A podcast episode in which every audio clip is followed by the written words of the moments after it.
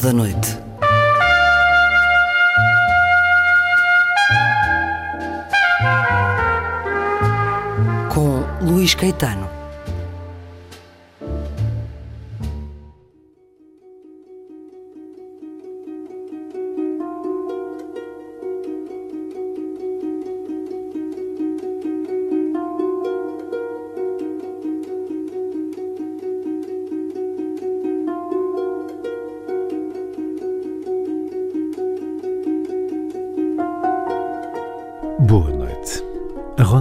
Hoje de poesia.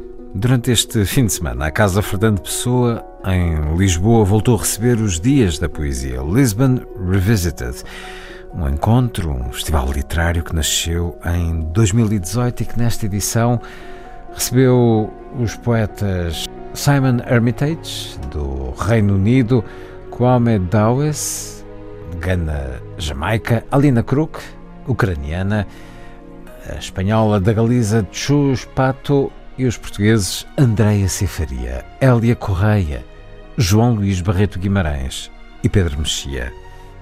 Lisbon Revisited, na Casa Fernando Pessoa, um encontro com entrada livre para um contacto próximo, várias conversas, a edição de um pequeno livro oferecido a quem comparece e uma noite de partilha de poemas.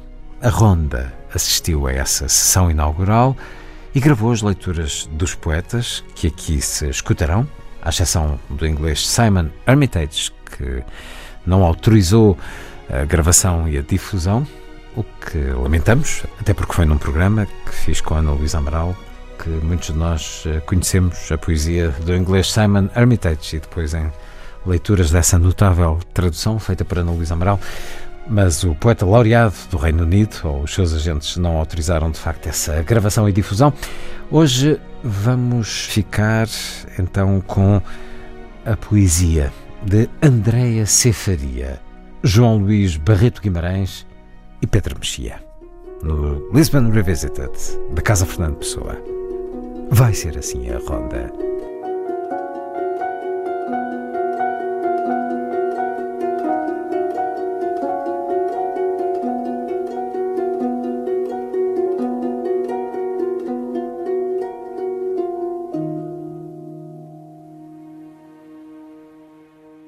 Música a começar.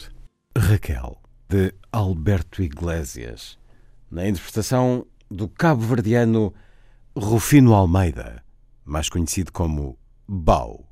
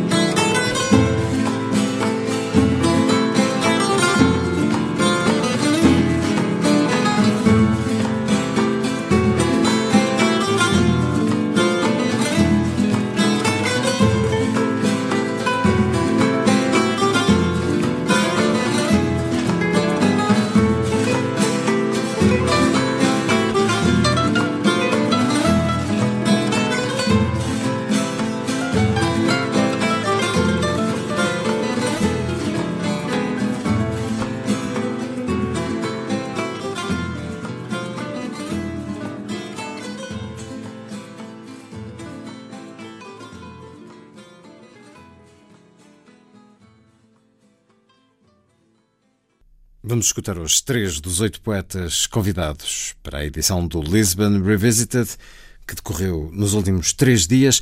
A apresentação de cada um deles foi feita por Clara Riso, a diretora da Casa Fernando Pessoa. Sejam bem-vindos e bem-vindas à quinta edição do Lisbon Revisited Dias de Poesia, um festival de escala breve em que participam poetas portugueses e de outros países para leituras e conversas num ambiente informal de convívio. Nesta sessão de abertura, vamos conhecer os oito poetas convidados e ouvir os poemas que escolheram trazer para Lisboa. Hoje a noite será de leituras. Andreia Cefaria é escritora de prosa e de poesia. No que respeita à poesia, que considera um trabalho de estranhamento da língua em relação aos seus eixos mais formatados, tem visto os seus livros serem premiados, apesar de dizer, a propósito dos prémios, que por vezes tem algumas saudades de quando escrevia e nem sabia o que estava a fazer. Tão bela como qualquer rapaz, o seu livro de 2017 recebeu o prémio SPA, Alegria para o Fim do Mundo, volume que reúne os livros anteriores, foi reconhecido com o prémio Fundação Inês de Castro, e Canina, da Tinta da China, publicado em 22, recebeu há 20 dias o prémio Pen Club Português. Parabéns, Andreia, e obrigada por abrir a noite. Eu não sou grande fã de ler os meus poemas, acho sempre que há alguma coisa que se perde uh, com a minha voz de permeio. Uh, prefiro sempre o encontro silencioso entre, entre o leitor e o poema no papel, mas vou tentar transmitir o mais fielmente possível uh, a forma como eu, em silêncio, leio os meus próprios poemas. Uh, vou começar com um poema chamado Descarnação. Uh, é, é, também é sempre difícil explicar de onde é que vêm os poemas. A maior parte das vezes não sabemos. Alguns vêm quase na totalidade, quase já feitos, outros vêm por pequenos indícios que nos são dados e depois trabalhados até, até chegarmos ao poema final. Este Descarnação foi um daqueles poemas que veio quase, quase inteiro e veio de um uh, provérbio uh, mexicano, acho que é um provérbio mexicano que sempre me intrigou, uh, que diz que até aos 30 tens a cara que Deus te deu, depois tens a cara que mereces. E o poema parte desse, desse provérbio. Descarnação. Até aos 30 anos tens a cara que Deus te deu. Depois tens a cara que mereces. É uma promessa de ironia, uma sentença sem recurso. É-te assim dito. Estás entregue ao labor íntimo do que comes, ao número de horas que dormes, àquilo que fazes e, sobretudo, àquilo em que pensas. Deus, perdoa-lhe a fraqueza, tolera-nos enquanto somos jovens, ampara-nos, alisa-nos a fronte após um desgosto, talvez nos ame, mas deixa-nos sozinhos quando a beleza é terreno pouco firme e assiste de longe ao desafio temerário que lançou a cada filho Sabes então que o rosto é uma flor plantada no escuro, uma corola tenra, redonda e impenetrável, que desabrocha e se abre com as pétalas lisas e brilhantes, ou confusas e despenteadas, conforme a força e a direção do vento. O poema seguinte não tem título, também foi um destes poemas que aconteceu de forma de, de, de rajada. Um, não, não sei explicá-lo muito bem, acho que também não seria muito útil estar aqui a desvendar algumas uh, das imagens uh, que o poema traz, mas muitas destas coisas vêm de, de costumes, de crenças, de certas formas de falar um, que, que eu absorvi um, durante a infância, numa infância mais rural. E o poema parte uh, dessa, dessa infância mais rural.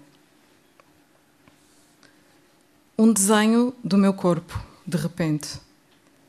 Um trapézio bambo e desunido, com pontas excrescentes, uma rosa no fundo das costas, com o gosto do humus, o mofo das caves. E mais acima a dor ciática, o lóbulo queimado por magia ou vingança. E o gosto por cantigas populares, o cálice venéreo, a pronúncia da terra impúdica, a língua aberta e desfolhando-se, a escaldar.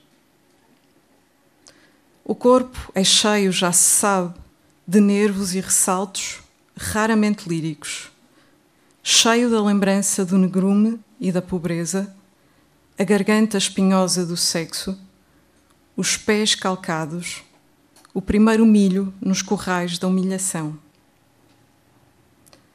Chega-se muito resumidamente a velho. A criança espera ao domingo o infalível osso fluorescente oferecido com o jornal, o estupendo osso da mandíbula de um dinossauro, de quem virá a ser, desfeita a impura impressão de beleza, um digno contemporâneo.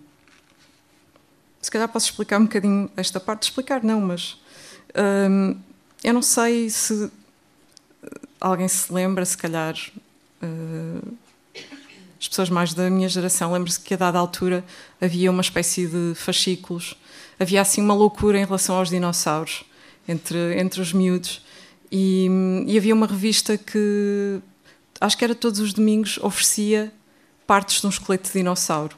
Pronto, e esta última, esta última passagem do poema refere-se a essa, essa alegria não é? e essa estranheza que era receber assim, um osso de dinossauro que depois aquele esqueleto ficava no escuro, era, era fluorescente. Pronto, era assim uma coisa estranha, mas muito impressionante para, para uma criança. Com o rigor do guia turístico, à sombra dos monumentos, poderia descrever as coisas que ainda amo. O calor da roupa, ao fim de um dia de uso, o interior adocicado e acre dos pombais, o coração fresco das igrejas, a superfície lenta da beleza, um cão cheirando a sol, o cadinho do sol perfumando a carne viva. E também a ideia dos trópicos, aves prometendo vômito e ternura, a gaiola aberta, laça, qualquer coisa sexual na lassidão. A palavra propulsão e cravos bem temperados. As mãos, que envelhecem antes que o corpo dê o tempo por perdido. E das mãos, pequenas manchas, a velha mímica de semear. Mulheres de uma beleza ínvia, amarga. Olho-as como quem experimenta o gosto térreo de uma raiz. O próximo poema chama-se Desarticulação. Uh, é um poema em prosa, uh, é um poema que eu considero mais uh, experimental porque talvez seja um poema em que eu procuro imagens para uma realidade que é que já está aí, mas que é nova, que é uma sensação de, mutação do, da Terra tal como a conhecemos, uh, aquilo a que vulgarmente se chama alterações climáticas e uh, desastres naturais e, e experiências uh, extremas com, com o clima. E, e no fundo falta-nos linguagem para, para isso. E, e se calhar este poema também aqui com fascínio um bocado perverso perante, perante a beleza uh, dessas, dessas imagens assustadoras, mas talvez seja uma tentativa de ensaiar alguma linguagem para essa realidade que, que é nova. E o poema chama-se Desarticulação. A terra vai secando, estiolando, doendo de metais pesados e de tanta lama. Invertem-se as correntes, ao grande gelo caem-lhe os caninos. A lua nem sempre se vê, é feroz a melancolia dos astros. A terra de ossos contornados, perdida no escuro dos sentidos, enxames de palmeiras nas cidades, amável temperatura sempre à beira da doença, o luxo do betão, quase carnal, explicitando assédio, misturando ao pensamento uma penumbra fria. Bétulas abertas como tigres pela casca, homens de feições rasgadas, almas que migram sem lume, e o desejo, uma gaiola imunda um vivo sequestro de araras. A terra que se abria aos gregos, a lenta astronomia, a agonia poderosa de um vulcão, filmada. A terra vai desaparecendo. Poder-se-ia reduzi-la à questão da solubilidade das imagens, que a desarticulou sal, como a um navio. E o último poema nasce, em boa parte, de dois versos de um poema do Fernando Assis Pacheco. E hum, esses versos são: Eu tinha grandes naus aparelhadas na ribeira do coração. Um desejo tão espúrio escrever, quando a monte tem andado tudo. Nada do que importa está escrito, só repousa a intensa sombra dos olhos entre o seco arvoredo dos signos. É tão estranho viver, tão roubado às flores, ao sono, ao vinho, quanto mais esta vaidade do que nunca teve brilho, mas empluma a linguagem pelas falhas do que outros dizem. Tinha passado anos a talhar madeira, alumbrada e rosa, quase viva, enquanto no rosto a ilusória imobilidade do fogo me dava a impressão de existir. Sabia como recrudesce o tempo em redor dos materiais. Cada hora uma navalha suja, cada imagem uma joia deletéria, o mar lavrando pelas ondas a sua cicatriz. Quis sofrer o mel metáforas ocultas, espécies rebentando-me por dentro com os seus anzóis extintos. Nada mais cretino, já que à vista começava a apodrecer a infância, os frascos a estalar, a carne rigorosa, uma arca desfalcada por invernos e famílias vagamente nucleares. E eu não via, eu queria estar à sombra e escrever mulheres no esquema dos meus dias, mulheres cujo coração se abate o meu estético sentido era o terror. Eu via e não via, e de livros e mulheres só queria erguê-los como grandes naus e a escrevia. Escrevo ainda, qual aranha com as patas na penumbra. Escrevo as coisas que das mãos me caem, rachadas e celestiais. De óculos escuros, dou-lhes o veludo do outono, ou da fé o roxo manto faço grandes passeios a pulso. De resto, ando a monte, como tenho andado tudo.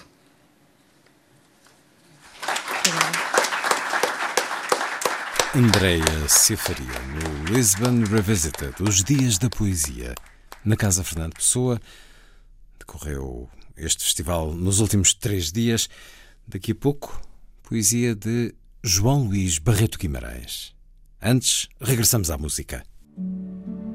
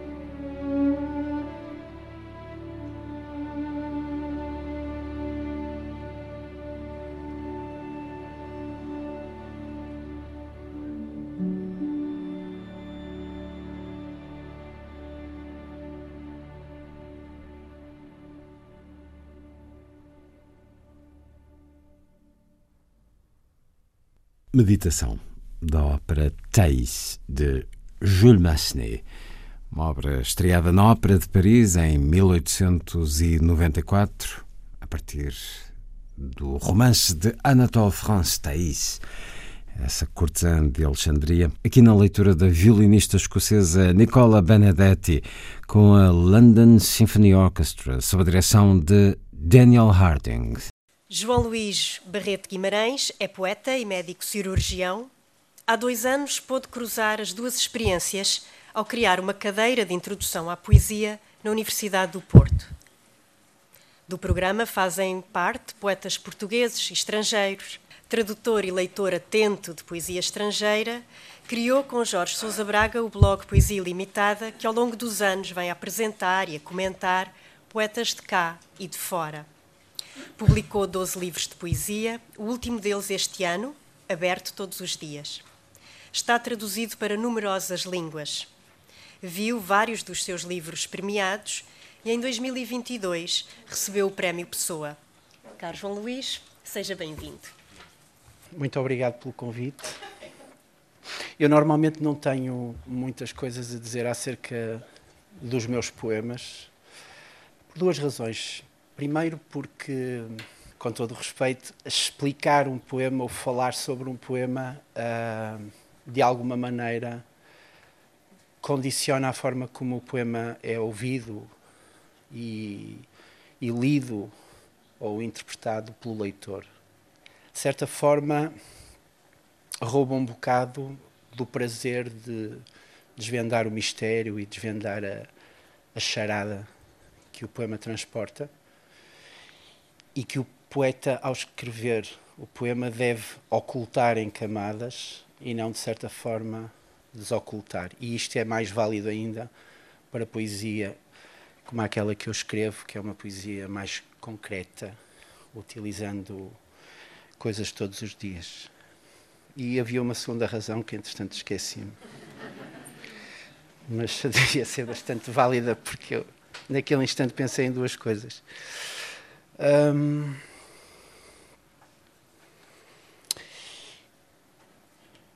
Isto de acordo com um programa poético que é e que foi desde o início uh, mais do que uh, perceber de que forma é que a poesia pode servir o cotidiano. Servir é uma palavra me parece desajustada desajustada, mais perceber o que é que o cotidiano esconde de poético e esgravatar no cotidiano à procura dessa, dessa réstia de poesia que o cotidiano possa ter. E então vou ler cinco poemas de vários livros. Uh, o primeiro dos quais estabelece este, este pensamento que eu acabei de, de genericamente expor. Termos de utilização. Se vem à espera, leitor, que nas linhas deste poema os barcos de pesca divisem uma vertigem de pedra, as telhas das casas irrompam em coágulos de sangue, uma indómita loucura, ou o espinho agudo do tempo arda fervorosamente numa mudez de fantasma, é meu dever informá-lo de que aqui não vai ser assim. Tal não vai acontecer. Aqui, as telhas das casas são meras escamas molhadas, os barcos à falta de ouro, regressam repletos de prata. O tempo consome-se lento como um sapato ou a paciência. Confirme que leu e aceita os termos de utilização.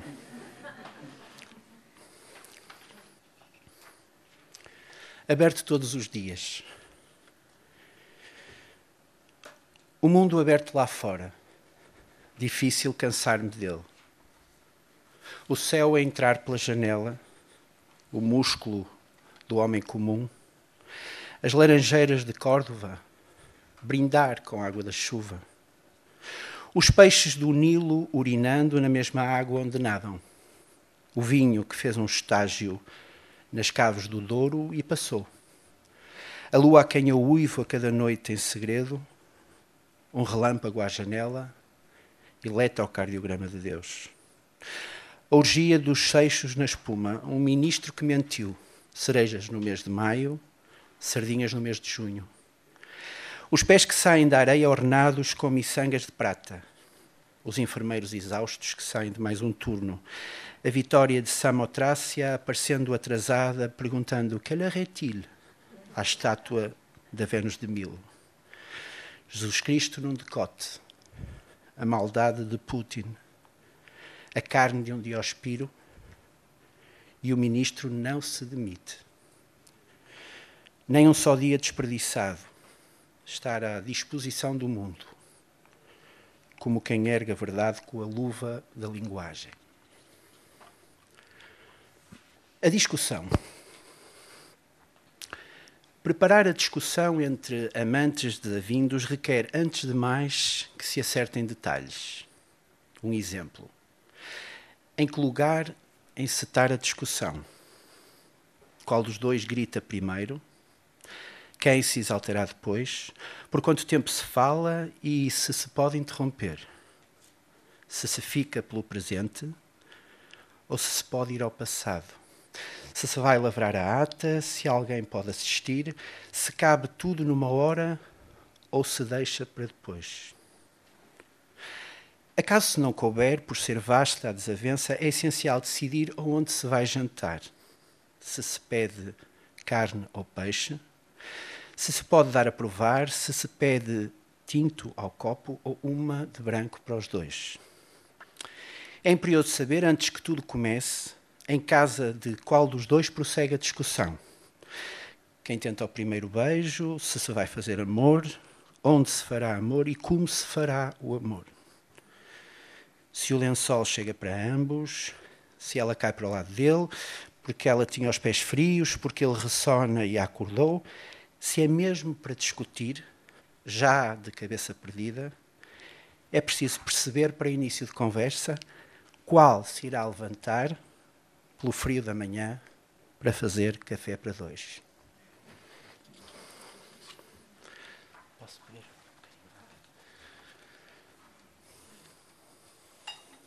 Êxtase de Santa Teresa.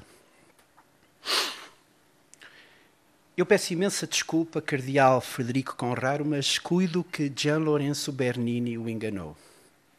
Senão, o mestre que explique, como lhe aprouver melhor, a face de gozo da santa, o corpo lançado para trás, o halo semifletido, os olhos semicerrados, já nem falo desse anjo trespassando a seta em fogo com o riso atrevido de um cupido consolado.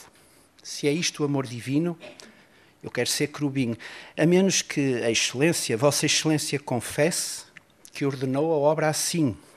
O pecado mascarado pelos excessos do barroco, algo difícil de ver numa igreja calvinista.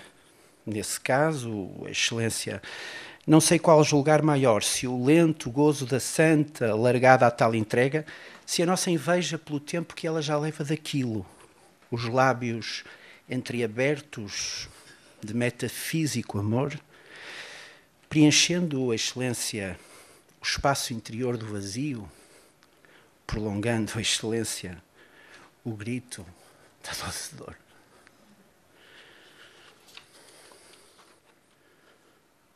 Pode ser Pepsi.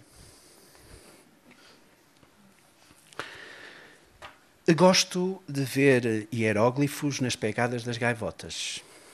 Não gosto que os feriados calhem ao fim de semana.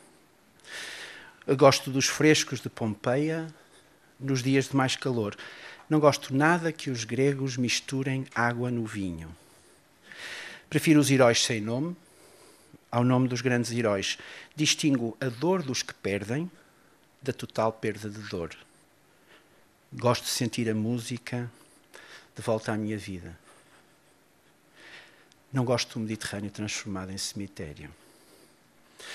Prefiro o fundo da alma a fundos de investimento. Distingo liquidez dos bancos da liquidez dos teus olhos. Gosto de uma salada César numa piazza de Roma. Não gosto de pedir Coca-Cola e ouvir. Pode ser Pepsi? Muito obrigado.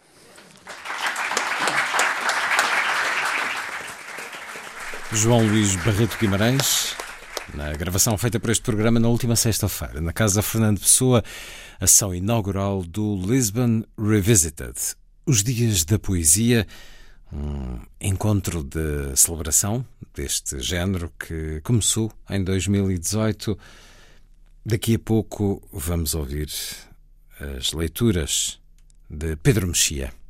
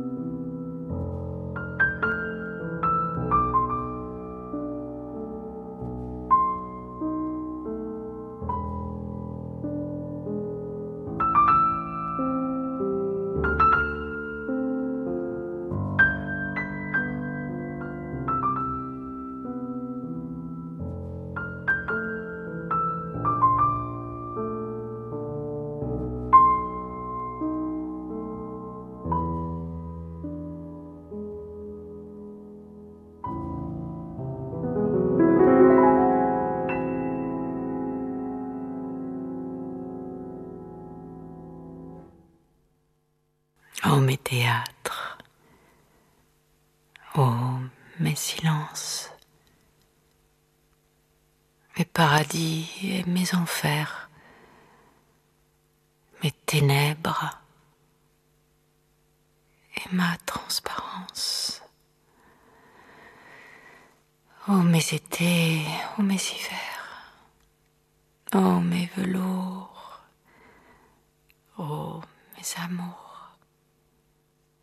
Oh mes vaisseaux, oh mes oiseaux, vous avez tous le ciel immense d'un même et multiple pays.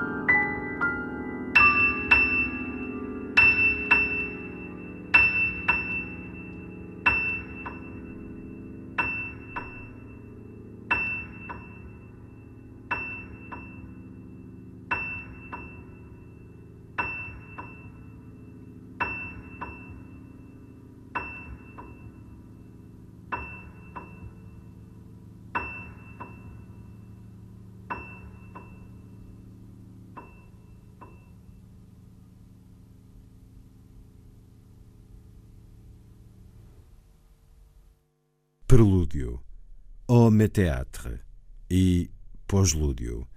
Três momentos da homenagem do pianista Alexandre Tarot à cantora e compositora francesa Barbara, com a voz na leitura do poema de Juliette Binoche. Pedro Mexia publicou livros de crónicas, diários, teatro e poesia.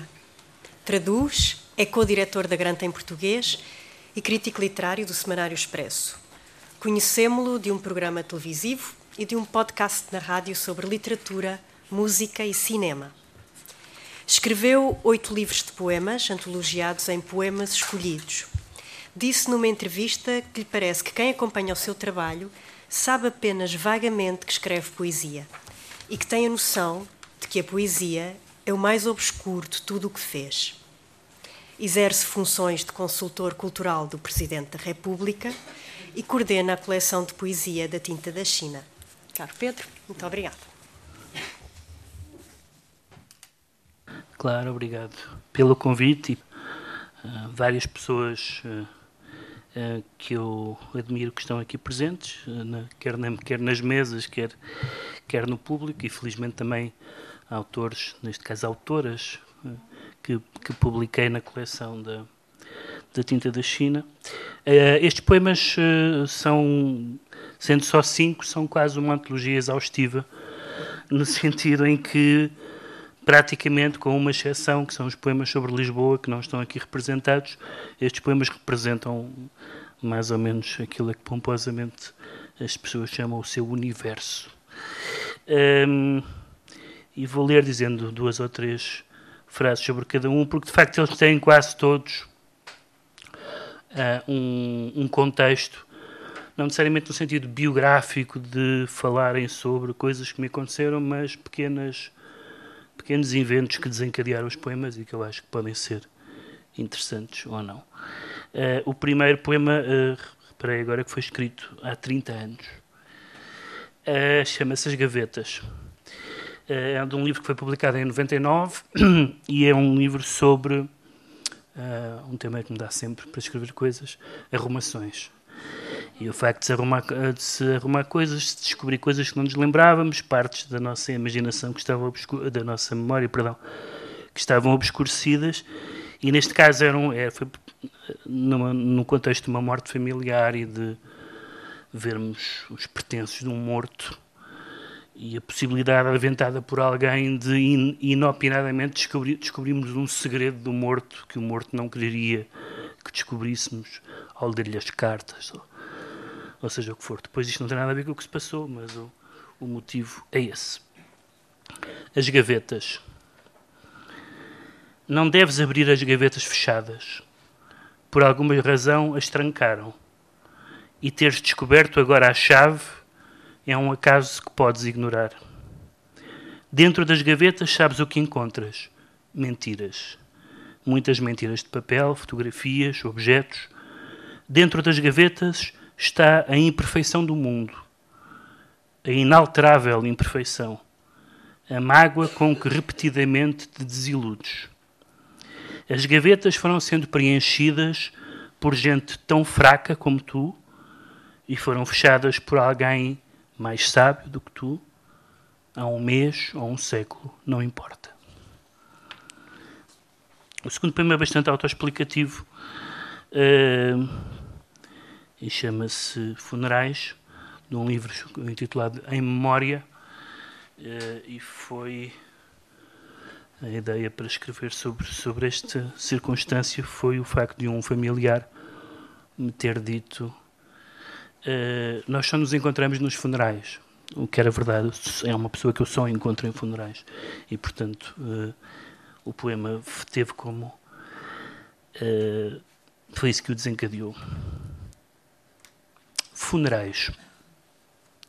Nos funerais encontramos a família.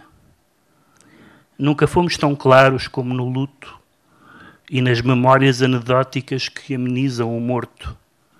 Que sangue é o teu para que o meu se assemelhe? Alguns velhos trazem flores que já ofereceram nos casamentos e entre eles decidem que somos uma família. Conhecem os primos que não conheço lamentam a sorte daqueles cuja sorte é conhecida, são ainda mais graves do que nós e usam diminutivos carinhosos. O meu nome far-se-á pó com o meu corpo, pensa uma mulher que já é viúva. Há irmãos completamente mudos e as crianças jogam à cabra cega. Seguimos em cortejo, compondo as gravatas. O vento não percebe que morreu gente. Dez pessoas acompanham o padre. Os outros já não se lembram das orações. Dez pessoas pensam no que têm pela frente. Os outros acompanham o caixão o coveiro mais novo, dentro de pouco tempo, enterrará o mais velho.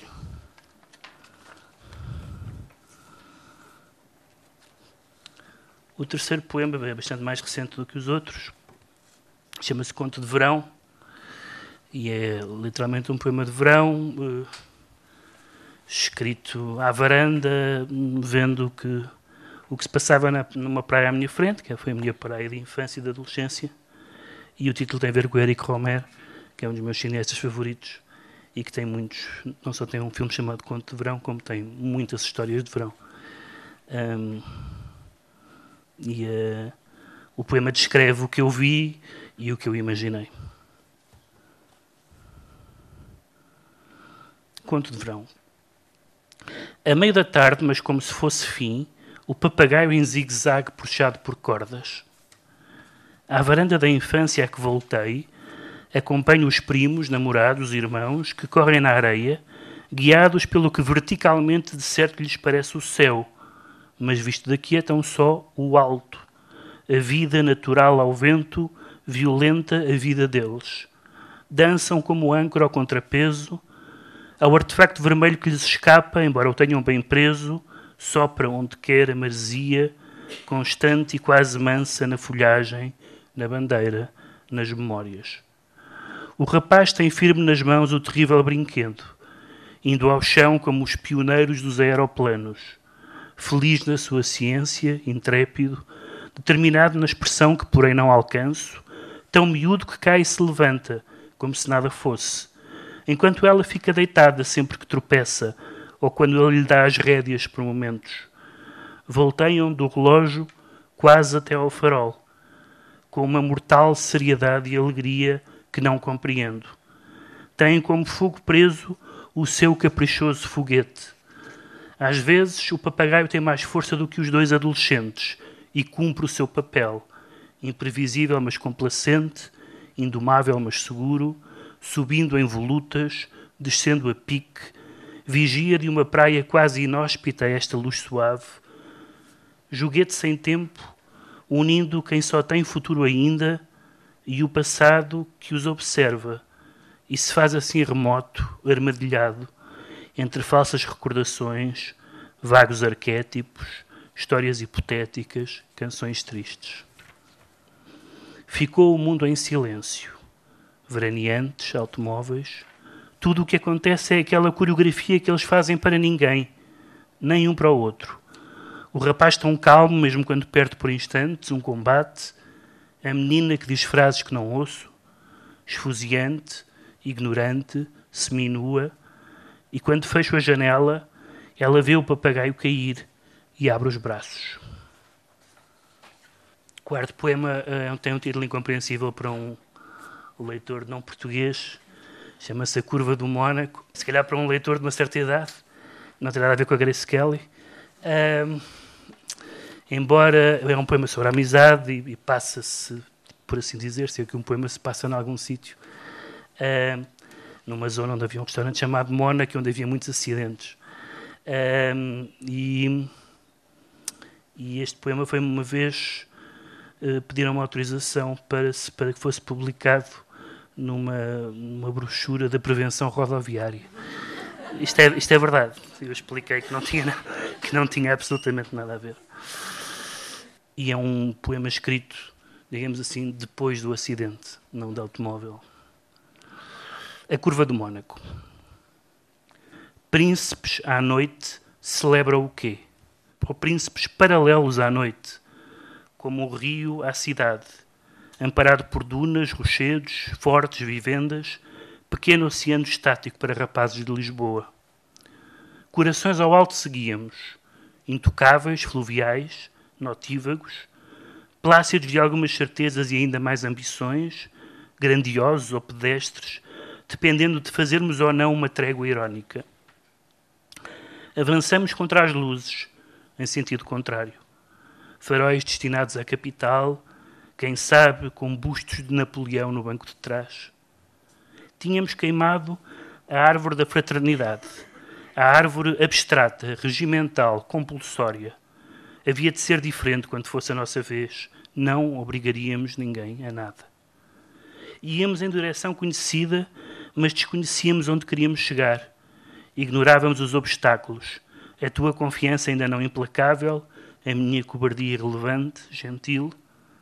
Em breve, a crua luz do dia talvez impeçam os disfarces.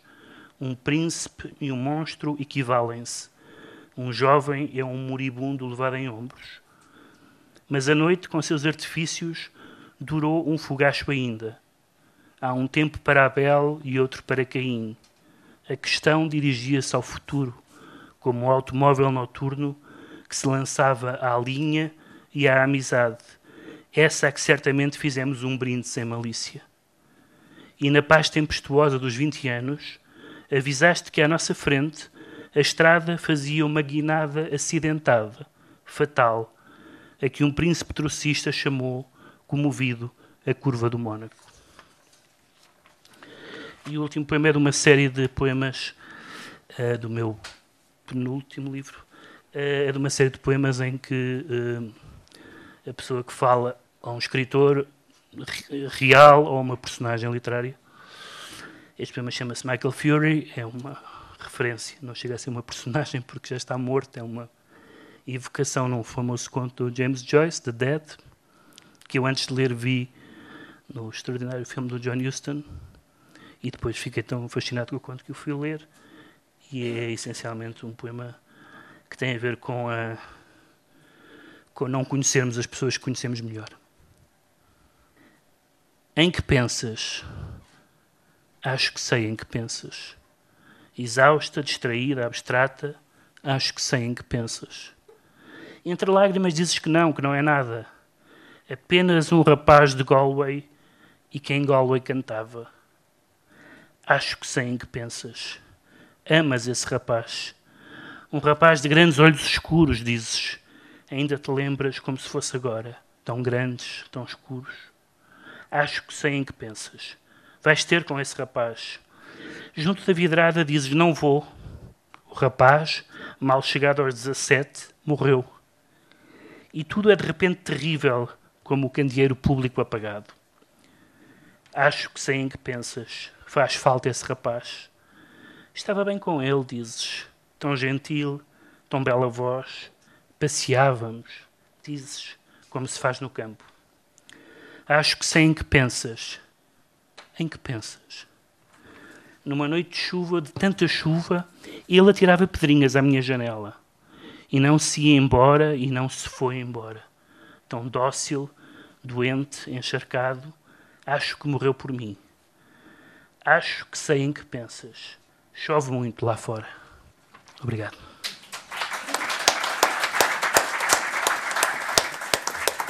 Pedro Mexia, na última sexta-feira, na sessão inaugural do encontro Lisbon Revisited, os Dias da Poesia, da Casa Fernando Pessoa, escutamos três dos convidados da edição deste ano: Andreia C. Farias, João Luís Barreto Guimarães e Pedro Mexia. Em próximos programas ouviremos os restantes, à exceção do inglês Simon Hermitage, poeta laureado do Reino Unido, que não autorizou a gravação e difusão das suas leituras, da sua excelente poesia e da sua simpática apresentação dos poemas. Lamentamos. Ouviremos então em próximos programas Kwam Dawes, da Gana Jamaica, Alina Kruk, da Ucrânia, a espanhola da Galiza, Chuspato e ainda Elia Correia.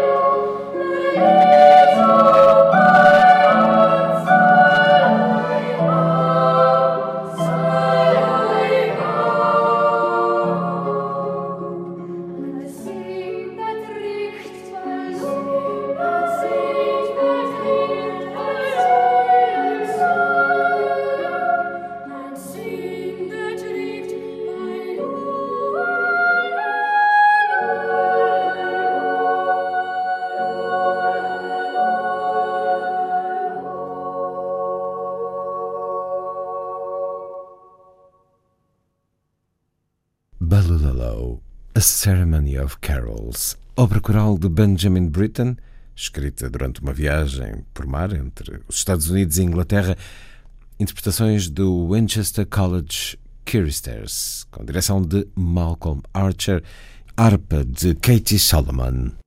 Está feita a ronda. Assim, obrigado por estar com a rádio. Boa noite.